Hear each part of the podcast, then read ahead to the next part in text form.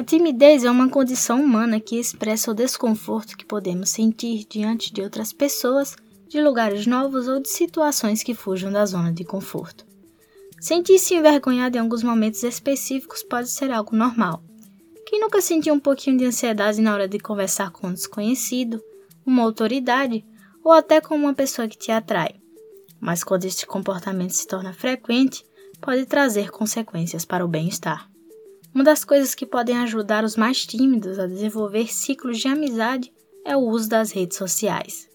Nelas, pessoas acanhadas por vezes encontram um porto seguro para se relacionar, seja com estranhos ou com pessoas mais próximas.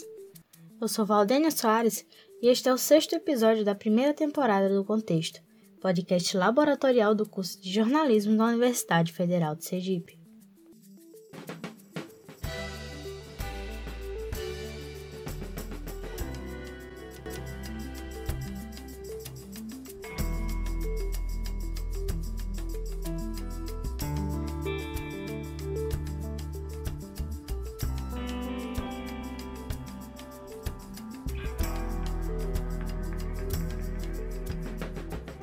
Timidez é uma resposta do nosso corpo a algum tipo de medo.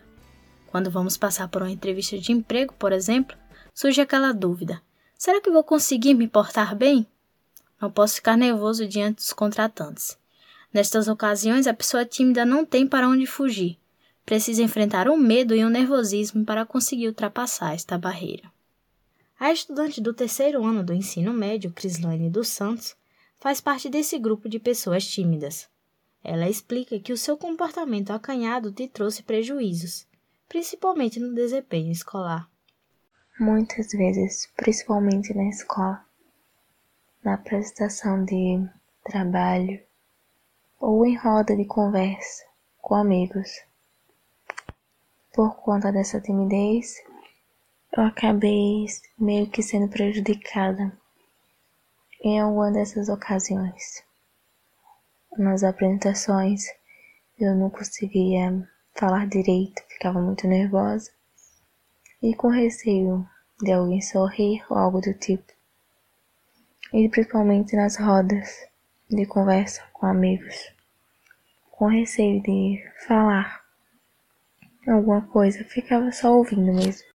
Laís de Almeida, que também cursa o ensino médio na rede pública de educação e está concluindo o primeiro ano, diz que já sentiu-se até constrangida nas aulas de educação física, pois não conseguia participar das atividades práticas.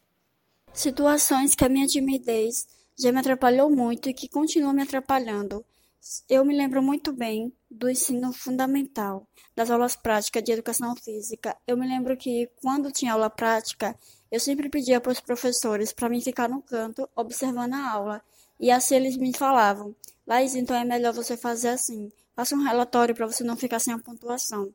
Aquilo ali me deixou um pouco constrangida porque eu via meus colegas ali de classe é, interagindo com o professor, desenvolvendo algo mais prático e eu sem poder porque a minha timidez não deixava. Então eu ficava um pouco triste por devido a isso mas é algo que eu não consigo controlar, é algo que não consigo assim ter o controle. No entanto, as redes sociais proporcionam ambientes onde as pessoas podem se esconder atrás de máscaras sociais. Esses espaços podem ser uma tela em branco, onde qualquer um pode criar sua própria imagem da melhor forma possível. Lá é possível filtrar o que se pretende mostrar para o mundo sobre si mesmo. As redes sociais é útil para mim, por me ajudar em vários tipo de situações. Me ajuda bastante em relação a conhecer pessoas novas, a desenvolver um diálogo legal com pessoas novas, dividir opiniões com pessoas novas. Então, de alguma forma, me ajuda de verdade. Pelas redes sociais, eu posso ser quem eu sou, de verdade. Eu posso me expressar de maneira agradável pelas redes sociais, porque pessoalmente vão ter olhares me julgando, me criticando, a psicóloga Adele Moad explica pra gente quais são alguns dos motivos que podem tornar pessoas tímidas, além da relação que as redes sociais se mostram na vida dessas pessoas.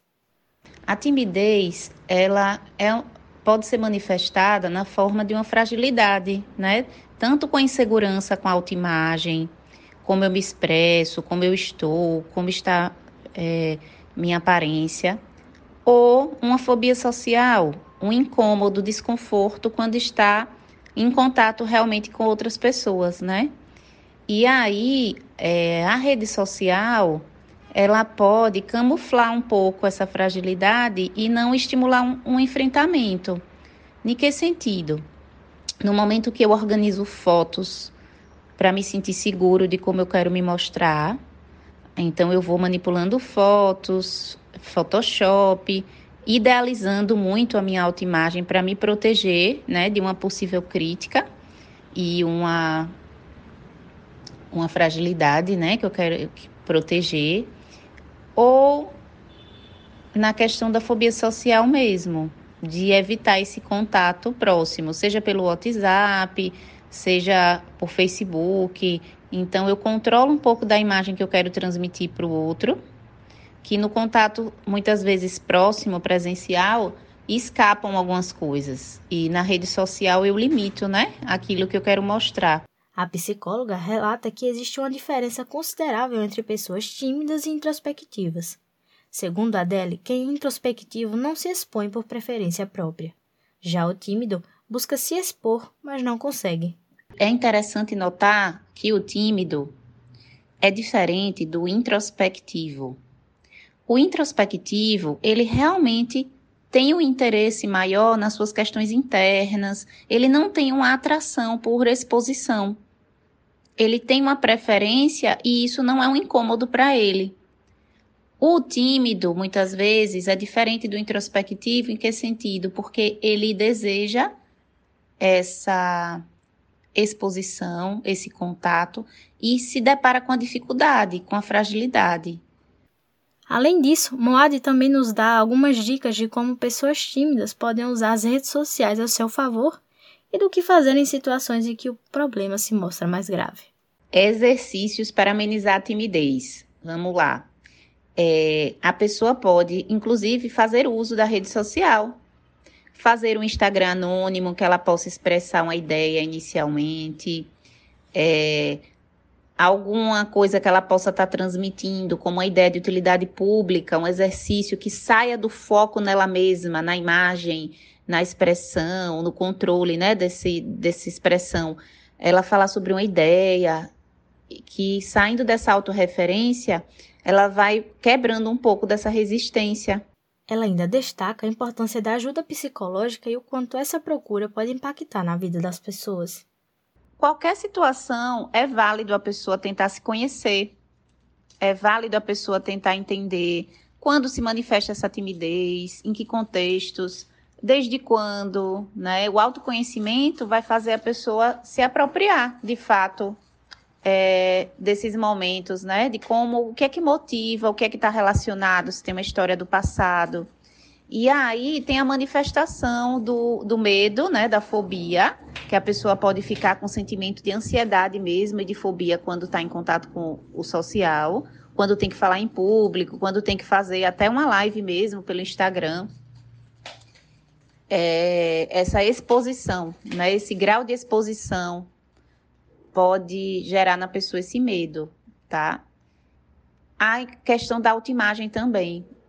Tem pessoas que têm um perfeccionismo, uma é, obsessão por checagem, né? Ficam checando o tempo inteiro, corrigindo o tempo inteiro. E isso é, tem um impacto na naturalidade, na espontaneidade.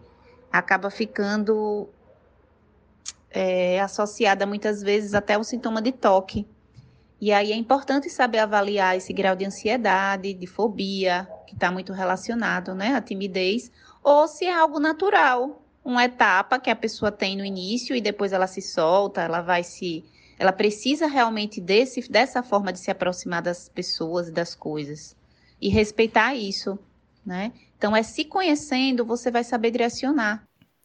É possível conviver com a timidez desde que você compreenda e aceite os seus próprios processos. Mas se ela representa um desconforto muito grande na sua vida, uma força que te paralisa e te impede de fazer coisas que você gostaria, talvez seja necessário procurar ajuda psicológica para lidar com isso. O importante é saber que você não está sozinho. Esse episódio foi produzido por Jéssica Barros e Wesley Gonçalves, editado por André Alcântara, Inácio Prado e Igor Lima, e narrado por mim, Valdênia Soares. Até a próxima!